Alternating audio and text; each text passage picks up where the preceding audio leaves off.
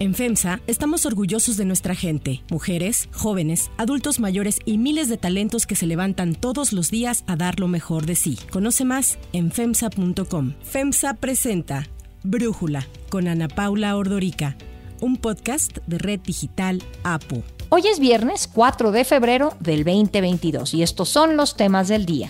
El embajador de Estados Unidos en México, Ken Salazar, realiza visitas de cortesía a los diputados, respalda la intención de López Obrador de actualizar la reforma energética. El INE podrá hacer ajustes al ejercicio de revocación de mandato para ajustar la consulta al presupuesto con el que cuenta sin que ello le ocasione algún tipo de responsabilidad penal o administrativa. En una operación de Estados Unidos en Siria, el líder del grupo terrorista Estado Islámico, Abu Ibrahim al-Hashimi al-Qurashi, murió en una explosión que él mismo generó, una explosión suicida, con tal de no ser detenido por las tropas estadounidenses. México llegará a la Luna. Colmena es un proyecto impulsado por la UNAM que va a enviar a cinco robots creados por sus alumnos. Pero antes vamos con el tema de profundidad. I would like to congratulate the China Media Group and President Shen for having overcome the many challenges in an innovative way to make this forum possible. In only a few days from now, Beijing will make history as the first city ever to host both summer and winter editions of the Olympic Games. De esta manera, el presidente del Comité Olímpico Internacional, Thomas Bach, felicitó a China, en donde hoy comienzan los Juegos Olímpicos de Invierno con sede en Beijing. Participan 3.000 atletas, de los cuales México ha enviado a cuatro representantes. Estos Juegos son más que deporte, tienen un importante componente geopolítico. A China le han llovido críticas en lo social, en lo económico, en lo político, y bueno, se están llevando a cabo en medio de una pandemia. Una de estas críticas eh, se refiere a las violaciones a derechos humanos dentro del país, su política de cero COVID y el boicot diplomático que países como Estados Unidos y Canadá han decidido implementar. A pesar de los costos que la pandemia ha dejado, China no escatimó en gastos. En un inicio había dicho que se gastarían solamente 1.500 millones de dólares para el proyecto. Hoy se tiene registro de que se ha gastado más de 3.900 millones de dólares. Ahora, ¿cómo no gastar así si a pesar de la escasez de agua se implementaron redes de tuberías para máquinas capaces de fabricar nieve? También se plantaron miles de árboles para disimular el terreno árido de la región. Aparte de convertir sus terrenos áridos en nevados, China ha presumido al exterior que maneja esta política de cero COVID. Así lo explica uno de los epidemiólogos más reconocidos del país. The psychological impact on the public is also greater.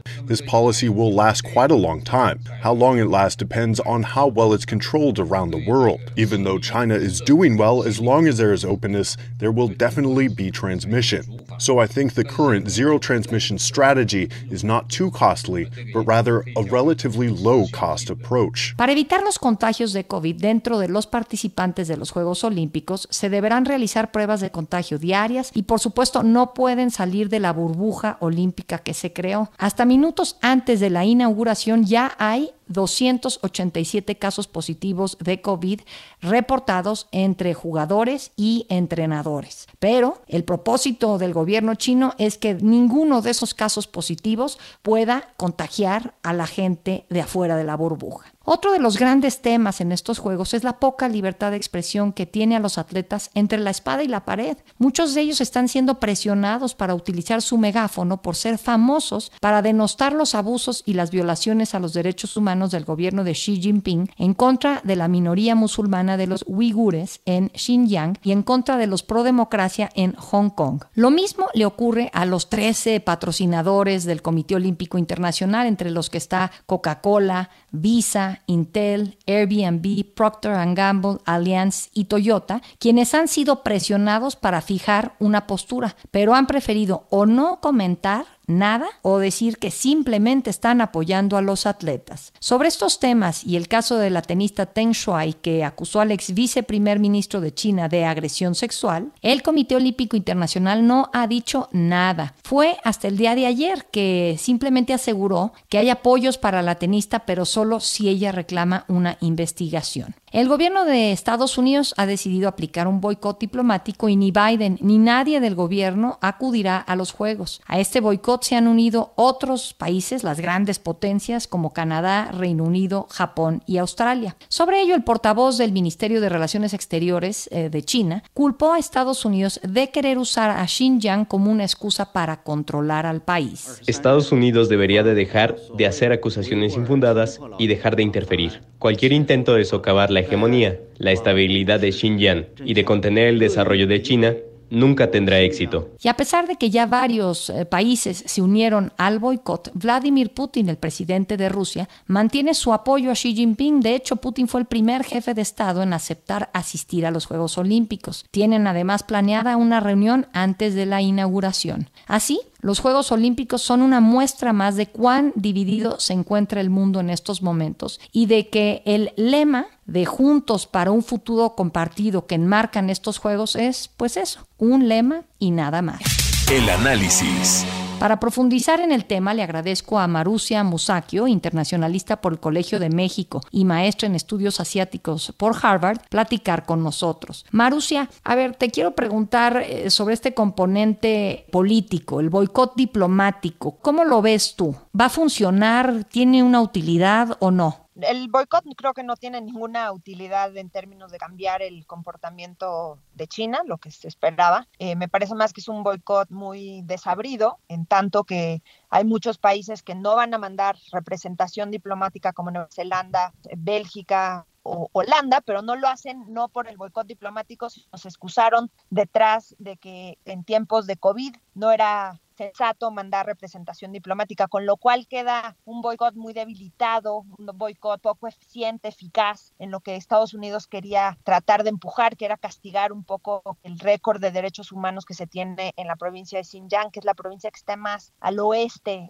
es, una provincia que ya está básicamente en Asia Central, ¿no? Y, y no, no, no veo que funcione de ninguna manera. Y esta exigencia que hay para los patrocinadores, para los atletas, de expresarse respecto a lo que ocurre en la zona de Xinjiang con esta minoría musulmana o con lo que ocurre en Hong Kong. ¿Tú qué opinas? Porque sabemos que el tema de la libertad de expresión es complicado en China creo que hay como, primero dos grupos que son distintos. Uno son los atletas que pueden ocupar sus redes sociales, como lo han hecho los tenistas, los futbolistas, los basquetbolistas para criticar lo que está pasando en China, tanto en Xinjiang como en Hong Kong. Y les ha ido muy mal. Les ha ido muy mal y no, porque algunos siguen haciendo, diciendo lo que quieren y ahí creo que el gobierno chino no tiene mayor injerencia, no, no van a poder hacer mucho más. Ignoro si van a permitir que a través de un, los llamados VPN los atletas puedan acceder a sus cuentas de Twitter, que en China está bloqueado, pero a través de una de estas como túneles que hay en el Internet uno puede acceder a, las cuentas de Twitter, Facebook, etcétera, redes sociales. Y me parece que ahí los atletas van a seguir empujando una agenda pro derechos humanos. Déjame te interrumpo ahí, perdón tantito, María Susana. Nada más pensando ahí, escuchaba yo a un exatleta olímpico estadounidense, a Noah Hoffman, que le está pidiendo a los atletas actuales que mejor se mantengan en silencio por por su propia seguridad. O sea, una cosa es que puedan con un VPN subir un mensaje a redes sociales y otra cosa es que están en suelo chino y pues no sé si corren peligro. No corren peligro. Para las Olimpiadas hay visas especiales tanto para periodistas como para deportistas. La gente puede eh, tener, utilizar la capacidad que tienen de usar redes sociales. Ahora bien, eso no quiere decir que el ambiente dentro de China vaya a ser afable hacia ellos, pero creo que esa opción sí está en la mesa. Los chinos van a poner toda la presión para pintar esta cara de, felicidad, de alegría en estos Juegos Olímpicos. Cuando hay una mancha, me parece que ya indeleble sobre lo que está pasando en Xinjiang. Hay más de un millón de personas en esta suerte de cárceles, campos de trabajo que se han abierto, estas granjas en algunas regiones. Y creo que los chinos no quieren que se hable de eso, pero no me queda ninguna duda que este va a ser uno de los grandes temas de esta Olimpiada. Yo te interrumpía, ya ibas a hablar de la otra parte, la corporativa, todos los patrocinadores. Esa me parece que es la parte más compleja. Por un lado están las empresas, Airbnb, Allianz, etcétera, que bueno, no creo que vayan a decir nada, no lo han demostrado, no hay mucha presión, sobre todo en Estados Unidos, para que algunas empresas digan algo, no lo han hecho, no lo van a hacer. Algunas empresas incluso han dicho que las críticas que tengan hacia el Partido Comunista Chino lo harán en privado. Entonces, con eso creo que ya queda muy claro dónde está el capital. Lo que me parece quizá más interesante es qué pasa con aquellos equipos que las Olimpiadas de invierno son más sencillas porque no, no hay quizá los equipos de hockey, pero que donde los atletas sí han hecho declaraciones más picantes en contra del régimen chino y el castigo es hacia, hacia las corporaciones, hacia los dueños de los equipos, hacia las ligas. Eso me parece que es quizá el área que, que sea más conflictiva y creo ahí sí que este es un tema geopolítico, es un tema que tiene que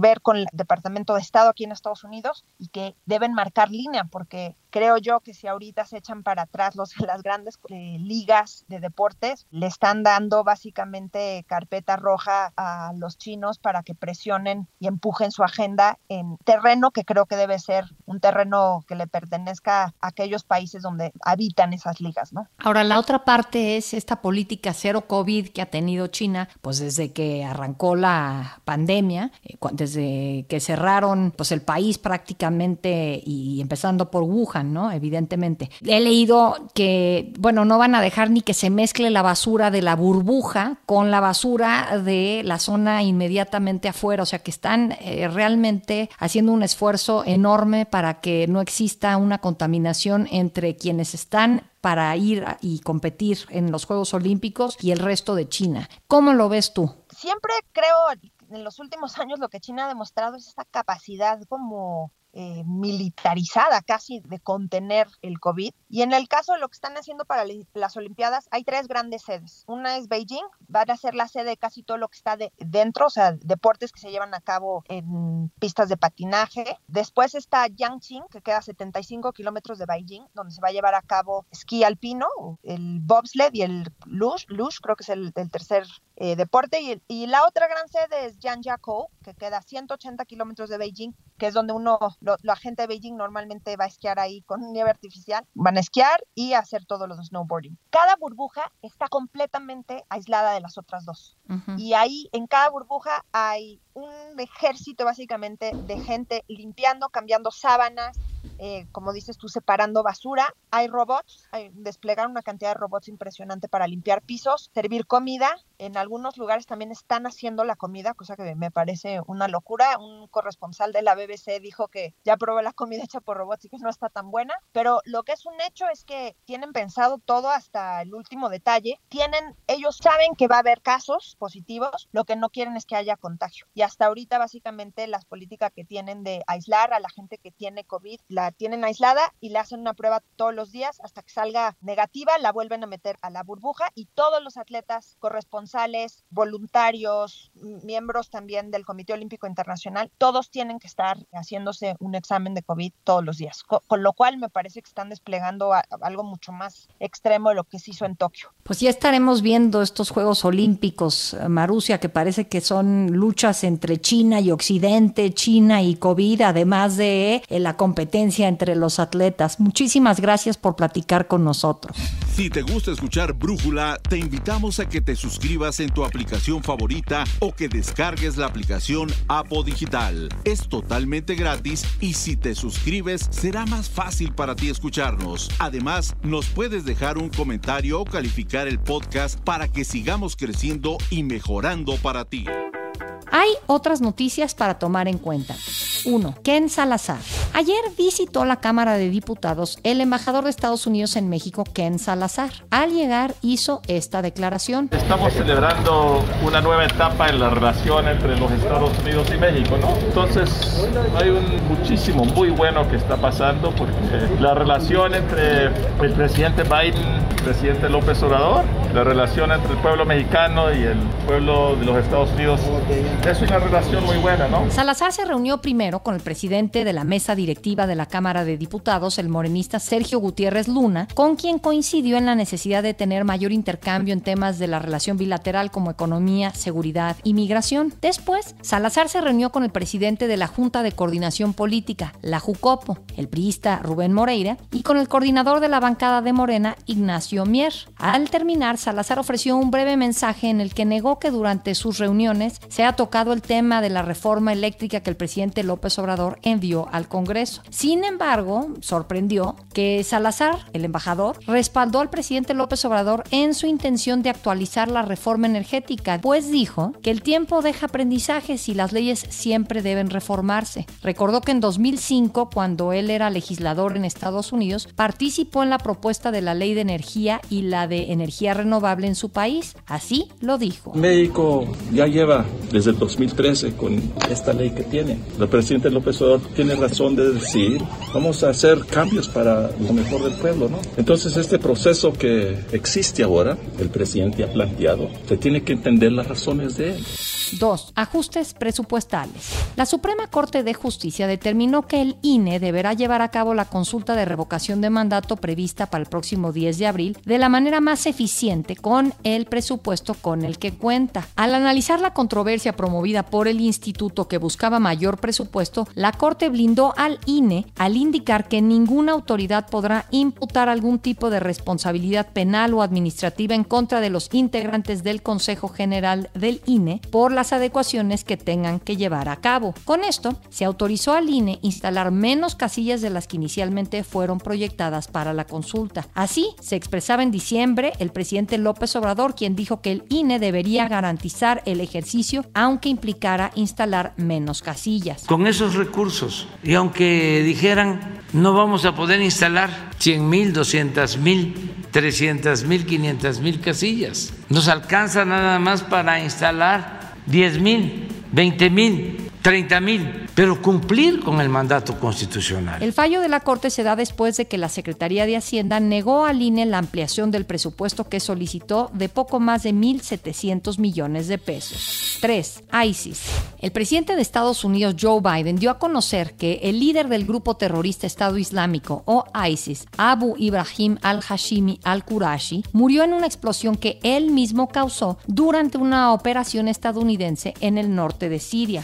our troops approached to capture the terrorist in a final act of desperate cowardness. He, with no regard to the lives of his own family or others in the building, he chose to blow himself up, not just to the vest, but to blow up that third floor, rather than face justice for the crimes he has committed. El presidente no confirmó la cifra de muertos durante la operación, sin embargo, según los Cascos Blancos, grupo de rescatistas que opera en las áreas de Siria controladas por la oposición, la explosión dejó 13 muertos, entre ellos 6 menores, todos, según Biden, producto de la acción suicida de al-Qurashi. Biden aseguró que la operación en Siria envía un mensaje claro a los terroristas de todo el mundo. We remain vigilant, we remain prepared. Last night's operation took a major terrorist leader off the battlefield and it sent a strong message to terrorists around the world. We will come after you and find you. 4. México a la Luna. A través de un proyecto impulsado por la UNAM, México enviará a la superficie lunar cinco robots para estudiar el montaje de estructuras de la Luna en una misión denominada Colmena. Así lo explicó Gustavo Medina Tanco, jefe del Laboratorio de Instrumentación Espacial y líder del proyecto. Colmena demostrará que robots muy pequeños, pero trabajando en forma coordinada, pueden ser los exploradores y los mineros de ese nuevo futuro. Nadie ha hecho eso antes. Los robots recorrerán en junio próximo los cerca de 400.000 kilómetros que separan a la Tierra de la Luna para analizar la posibilidad del montaje de estructuras en la superficie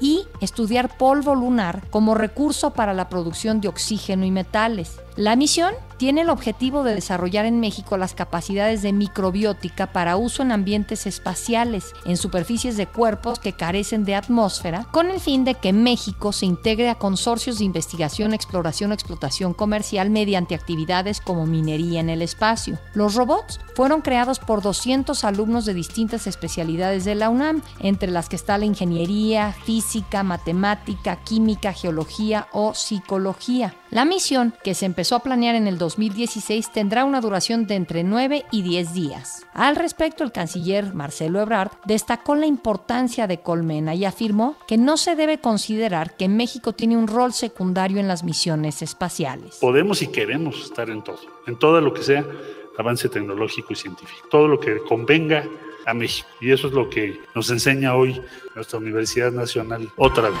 Yo soy Ana Paula Ordorica. Brújula lo produce Seba Feitelson. En la redacción, Airam Narváez. En la coordinación y redacción, Christopher Chimán. Y en la edición, Omar Lozano. Ya que el lunes es feriado, los esperamos el martes con la información más importante del día. Oxo, Farmacias ISA, Cruz Verde, Oxo Gas, Coca-Cola FEMSA, Invera, Torrey y PTM son algunas de las muchas empresas que crean más de 245 mil empleos tan solo México y generan valor como parte de FEMSA. FEMSA presentó Brújula con Ana Paula Ordorica, un podcast de Red Digital APO.